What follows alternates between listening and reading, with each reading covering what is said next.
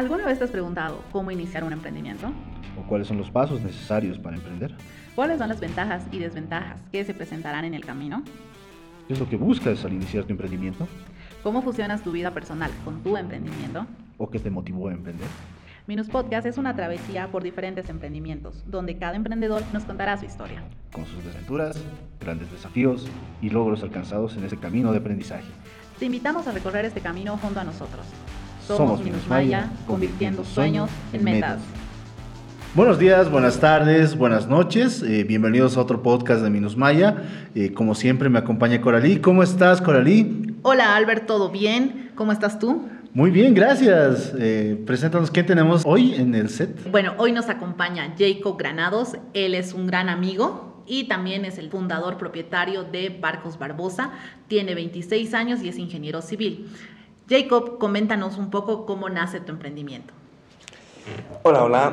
Bien, ¿cómo nace? Bueno, hace tiempo ya sabía cómo fabricar estas cositas, estos barquitos. Entonces, solo nació en ese momento en que decidí publicarlo en el Facebook y he visto que a la gente le, le empezó a gustar. Y de ahí entonces hice más, hice más, hice más y mejorando todavía la técnica de, bueno, de estos barquitos. Yo creo que al realizar un barquito has generado bastante paciencia. Veo que está al detalle cada barco que tú realizas en la botella. Cuéntanos el proceso con el, por el cual realizas, lo armas, lo armas afuera del bar, de la botella primero y lo vas volviendo a desarmar y lo vuelves a armar de dentro. Creo que esa es una de las técnicas, ¿verdad? Sí, eh, las técnicas, hay varias, ¿no? Para hacer esto, pero lo que, bueno, lo que a mí me gusta de esta técnica o de este proceso es desarmarlo y volverlo a colocar eh, dentro de la botella. Otros ya lo, lo parten la botella y sí, he escuchado de una empresa que hace eso en Santa Cruz que lo parte y lo vuelve a unir la botella y yo lo veo más moroso, entonces... A partir la botella a la mitad. ¿no? Sí, igual dije, y lo parte a la mitad, sí me han dicho, y lo vuelve a, a unir, o sea, es como que derritas el vidrio y lo vuelvas a colocar, y bueno, bueno. mucho- bueno, la mucho forma que tú tienes de realizar tus barcos es una manera más artesanal, por así decirlo, ¿no? Sí, y al principio, bueno, como Albert dice que generé paciencia y todo eso, al principio no era así. al principio hasta me quería sacar los ojos porque veía un- una cosita chueca o se caía todo o se embarraba de pegamento, entonces... ¿A los cuántos años aprendiste a realizar estos barcos? Ah, no recuerdo bien, creo que era a los 12 o a los 10 años. Era un, un soldado me enseñó, porque mi papá es militar, entonces yo iba a visitar a mi papá a la ciudad de Sucre, yo vivía en Potosí. Entonces, un día de esos, eh, un soldado les enseñaba a, a toda su, su grupo, ¿no? A hacer barcos y ellos mismos vendían en la ciudad cuando salían de Franco. Sí, entonces... Era como una fuente de sustento. Sí, ellos lo vendían y ahí estaba su dinerito y a, a sus superiores les gustaba, al coronel incluso, les ha pedido un barco así bien grandote todo. Ah, mira vos. Sí. Interesante. Y de ahí tú fuiste viendo, él te enseñó, te dijo, Jacob, ven, vas a aprender, o tú, la curiosidad te Eh, nació. No, de hecho, no, mi papá, mi papá es el, fue el interesado porque a veces mi papá me mete muchas cosas y dice, bueno, quisiera que aprenda eso mi hijo. Y un día solo lo trajo el soldado a nuestra vivienda y es- estábamos ahí aprendiendo y por suerte el soldado tenía mucha paciencia y yo aprendí, o sea... ¿Cuánto tiempo demoraste en aprender? Eh, estábamos una tarde, o sea, el procedimiento era solo tallar el barquito, colocar papelitos para las velas, todo, y era una tarde. Bueno, yo he visitado el taller de Jacob, que está en su casa, y este taller es bastante, tiene bastantes herramientas con las que realiza los barquitos, diferentes impresoras, este, como decías, para cortar este, como el sierras, que ya son casi de tipo semi-industriales. Este soldado que te enseñó a hacer todo este tipo de barcos, él era completamente de manera artesanal. Eh, sí, o sea, no, en ese entonces no había herramientas sierras, ¿no? Yo lo veía que lo hacían con, con estilete, con corta uñas, cosas así. Claro, también eh, los soldados no les dan o no les daban en ese entonces muchas cosas, entonces... Claro, ahí- claro, se las arreglaban con Sí. lo que tenían para hacer. Es que eso es lo que sorprende, ¿no? Eso es porque normalmente las personas que están realizando el servicio militar no cuentan con los, todos los recursos que ya uno puede tener en un taller, pero aún así realizan cosas muy lindas. Sí, es eso. Y después ya la necesidad de hacer muchas o hacer varias, varios barquitos para, para pedidos grandes así. Entonces de ahí salió la compra de sierras, de taladros y hacerlo más industrial. Claro, pero tú aprendiste a hacer los barcos a los 12 años. ¿En qué momento esto ya se volvió... Mm, Algo ya de Profesional. comercial más que todo. Ujú. profesional, comercial. Se volvió hace unos 5 años, ven, es- a mis 20 años ya empecé a, a vender estos barquitos ah, por simple curiosidad o saber cuánto, cuánto quisieran comprarlo. Y, y ahí, bueno, les gustó a la gente, incluso era una subasta que aumentaban el precio y así, solo por un barquito. Y dije, wow, ni, ni pensaba que un barquito iba a costar así. Entonces, ahí salió. Entonces, ahí fue como dije, ah, puedo vender estos barquitos. Puedo venderlos, hacerlos más bonitos. Qué interesante. Sí. Ajá. ¿Y cuál ha sido el pedido más grande que hayas tenido? A ver, a ver. Uno de los pedidos grandes fue, me piden más para la Fuerza Naval, para la Armada, mejor dicho, y el Ejército. Entonces, a veces hay eventos así que, que necesitan regalar a las personas un- unos recuerditos así. Y fue como hace dos años, en el Facebook no tenía su tienda todavía, y había otra tienda que se llamaba o el X o XL, una verdecita, un Ya. marketplace. Y de ahí me contactaron, y eso que su plataforma es lento, así. Y me han dicho, queremos, no recuerdo, 20 barquitos, y para mí era- eso era mucho. En ese entonces sí. era Y me bastante. ha sorprendido, wow, me he entusiasmado, así todo. Y dije, o sea, ya, he ido, me han dado un adelanto. eh, ellos hasta han hecho el recibo, yo ni siquiera tenía recibo, nada.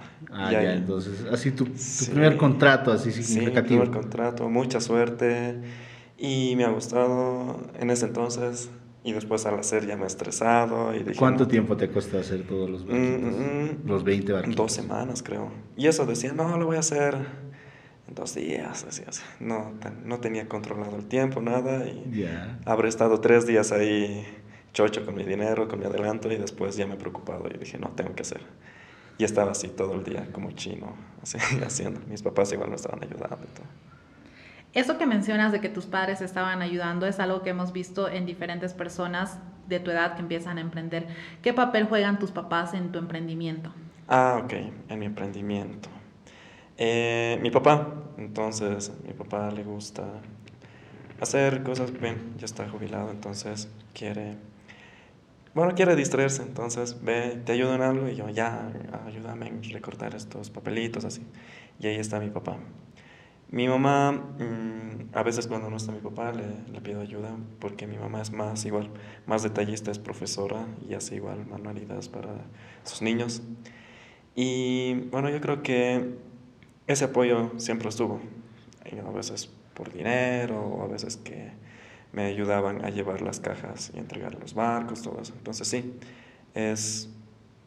mm, Te ayudan bastante, Sí, es un apoyo incondicional, por así decirlo. sí, y me siento afortunado por eso. Sí, sí, me alegro, me alegro por eso. Y también quería preguntarte, eh, como emprendedor, en este tiempo que ya, ya son cinco años, ¿verdad? Que has empezado ya de Mm. manera más profesional, ¿cuál ha sido el mayor desafío que se te ha presentado? Mayor desafío. Ah, justo ya lo estoy viendo estos, estos días o estos meses en que uno ya quiere como formalizar la empresa o aprender nuevas habilidades. Y entonces, ¿qué, qué viene de desafíos ahí? Uno es bien patentar tus cosas porque tienes eh, o esa ansiedad o ese miedo de que alguien te pueda copiar. También, ¿no? Y otras cosas es que dices, puedo llegar a más gente, tengo esta tecnología y necesito aprender esto. Entonces ahí viene ese desafío, ¿no? Y uno piensa, ¿y cómo estas empresas que han crecido así o están así? Y, y yo todavía estoy pequeño a comparación de estas empresas y, y ahí vienen recién esas preocupaciones. El dilema, ¿no? Entre o continúas con tu emprendimiento o lo dejas tal y como está. Ah, exacto, cierto, tal y como está, si va a crecer. Y todavía dices, ¿y si crece? ¿Hasta qué punto va a crecer? Qué punto? Incluso si te dices así, o, o, este flujo podrá crecer, hasta ahí, hasta hay casos en que no, no, no va a crecer y se puede quedar ahí nomás. Y ahorita que estás pasando ese dilema, eh, ¿cuál sería tu decisión? Ah, mejorar, mejorar el este, o practicar siempre, hacerlo, ¿cómo se dice? Mm, hacer varias cosas, lo que siempre has hecho, repetirlas, repetirlas, repetirlas y así tener cierta maestría. Sí, como dicen, la práctica es el maestro. Práctica, adquirir más conocimiento, porque en sí, en sí creo que, bien, me he dado cuenta, eso es la base de todo. ¿Has pensado en llevar este emprendimiento fuera de La Paz?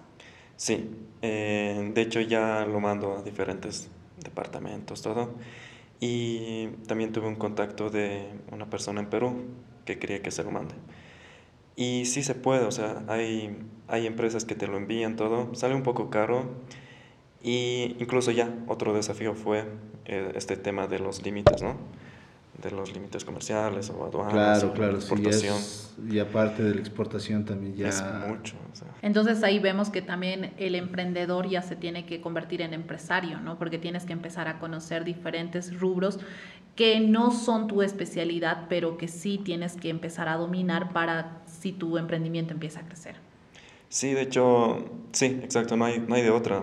Ah, a veces incluso vinieron oportunidades así de compras grandes y por no tener las herramientas o los conocimientos, ¡puf!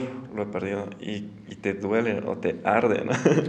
De, en ese momento dices, era que acepte, pero no tenía el material o, los, o las herramientas necesarias. Exacto, o sí, me han dicho eso. Y decía, no, con esta cosita le hubiera hecho 10 barcos en vez de uno, así. Entonces, y al saber el precio que te has perdido o el monto que te has perdido o que alguien te haya quitado esa oportunidad, eso sí es una, es una buena lección se aprende. Eh, hablas de la competencia, ¿verdad? Eh, ¿Cuál es la diferencia de Barcos Barbosa con los otros diferentes barquitos que hay en el mercado? Porque creo que hay, también veo que traen importados otros barcos de, de China, por ejemplo. ¿Qué es lo que hace diferente a Barcos Barbosa de lo que es el resto de la competencia? A ver, a ver. Eh, sobre los barcos importados, sí, los, los puedes encontrar en, en esas tiendas que traen muchos artefactos chinos, así de adornos. Y son bonitos estos barcos, pero los veo que son hechos como en porcelana, así. Y son baratos. Puedes encontrar desde un boliviano y he, visto así en las librerías que lo han traído eso y lo venden a 25 bolivianos, así, mucho. ¿Y qué más? Hay otros barquitos también hechos acá en Bolivia. Había un señor, eh, un señor, un viejito, vendía barcos similares a mí, o sea, con la misma técnica, pero después ya no. O sea, los he visto estos barquitos y ya no, tal vez ya, ya no. Podríamos decir entonces que por el momento eres uno de los pioneros en este rubro. Pioneros, pioneros. tal vez uno que... Uy, suena o que está persistiendo.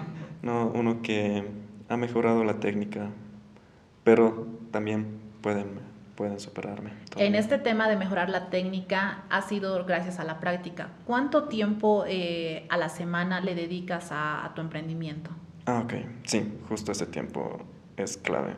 Y me he dado cuenta estos días que dije, si quiero generar tantos, debería por lo menos hacer dos, tres barquitos. Y sí, eh, cada día me lo estoy estoy proponiéndome hacer esos barquitos y demoro como de, uno, de una a dos horas en, en armarlos. combinar un barco. Sí, en hacerlo desde cero, desde cortar la madera, limpiar las botellas, recortar los papeles y todo eso.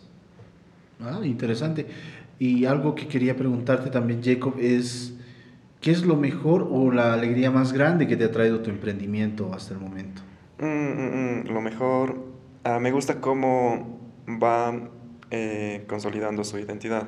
Antes ni siquiera tenía ese nombre o ni siquiera tenía los empaques y ahora empiezo a o bien a pagar al diseñador gráfico y que aparece así, es como que crece y uno lo ve así como si fuera como si fuera tu hijo, ¿no? Está creciendo. está creciendo. Antes lo vi como un niñito, ahora creo que ya está joven.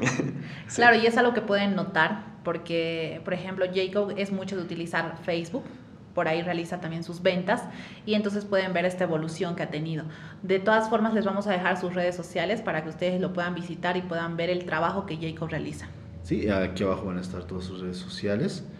Eh, Jacob, no sé, algo para futuro, ¿qué planes tienes con Barcos Barbosa? Ah, con Barcos Barbosa, mejorar sus empaques y ver el tema de la, de la exportación. Pero con esto con esta situación de la pandemia, tal vez se quede pendiente o en pausa la exportación. Eh, tu objetivo es la exportación. Uno de los objetivos claves para Barcos Barbosa en un futuro sería la exportación. La exportación y dominar eh, Facebook Ads. Entonces, con eso puedes incluso identificar o ya especificar bien tu, tu segmento, tu target.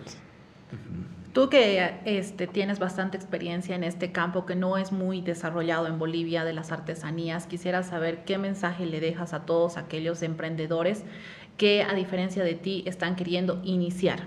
Ah, ok.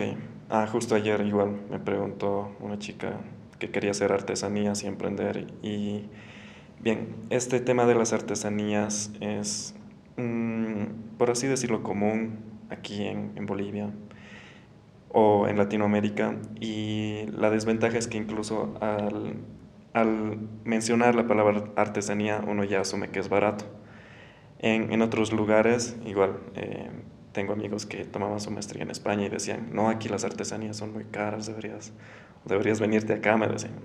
Entonces, eh, para los que quieren emprender bien en este rubro, rubro sería encontrar un, un producto que no sea tan común comparación. que no esté muy explotado, ¿verdad? Sí, joyas, chompas, zapatos, sí, hay. Y hay empresas grandes que han invertido mucho dinero en, posicionarse. Entonces, eh, vería lo más inteligente o creativo es eh, innovar y encontrar algo que no, no ven mucha, no, no se ve mucho, ¿no? La clave está en, innovar. Eh, sí, el, el ¿qué se le dice? El mar, el mar azul, ah, un mar azul, sí. Ah, perfecto. Y eso es todo por el momento, eso es todo por el día de hoy. Y vamos a dejar sus redes sociales de Barcos Barbosa, así como de Jacob también aquí abajo. No olviden seguirlo si tienen algún pedido, algún evento. Eh, no sé, quiero que les hagas la invitación, Jacob, para que puedan contactarte eh, si tienen algún pedido. Vamos a ver, si tienen algún pedido, algún evento, eh, algún cumpleaños, pueden buscar en Facebook, en el Marketplace Barquitos en Botella o, en el buscador solo coloquen Barbosa, en Instagram igual, Barbosa Barcos en Botella, ahí, ahí pueden encontrar, van a ver muchas fotos y si les gusta, si, si les ha encantado este, este, estos productos, bien, se contactan y con gusto les atiendo. Muchas gracias Jacob por tu participación y por habernos acompañado en estas sesiones de, para emprendedores y por demostrarnos todo lo que ya has aprendido y compartirlo con nosotros. Gracias Jacob, eh, vamos a estar reuniéndonos en otra oportunidad. Eh, gracias por tu asistencia, eso sería todo. Eh, gracias Coralí. Gracias Albert, nos vemos en otro podcast. Nos vemos en otro podcast.